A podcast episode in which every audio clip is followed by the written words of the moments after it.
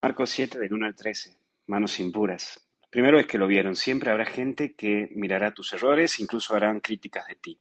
Pero recuerda que se triunfa con lo que se aprende y habrá gente que te mirará, señalará tu error y también habrá gente que te señalará el error y te ayudará para salir de ese error. No dejes que esto detenga tu vida, sino que te anime a tu vida.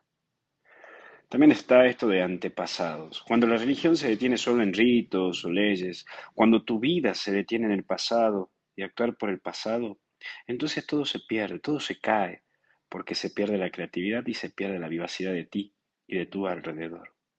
Por último, la hipocresía. Siempre girará en vos y en mí la hipocresía. Pero es aquí donde vos y yo tendremos que trabajar y ver en ser personas coherentes con nuestra fe y también con nuestra vida.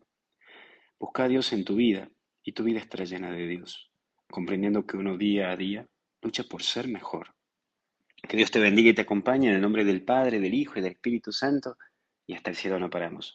Hoy reza también por mí y por Alan, que hoy vamos a tener el primer encuentro en Guatemala, en el Teatro Lux, a las 7 de la tarde.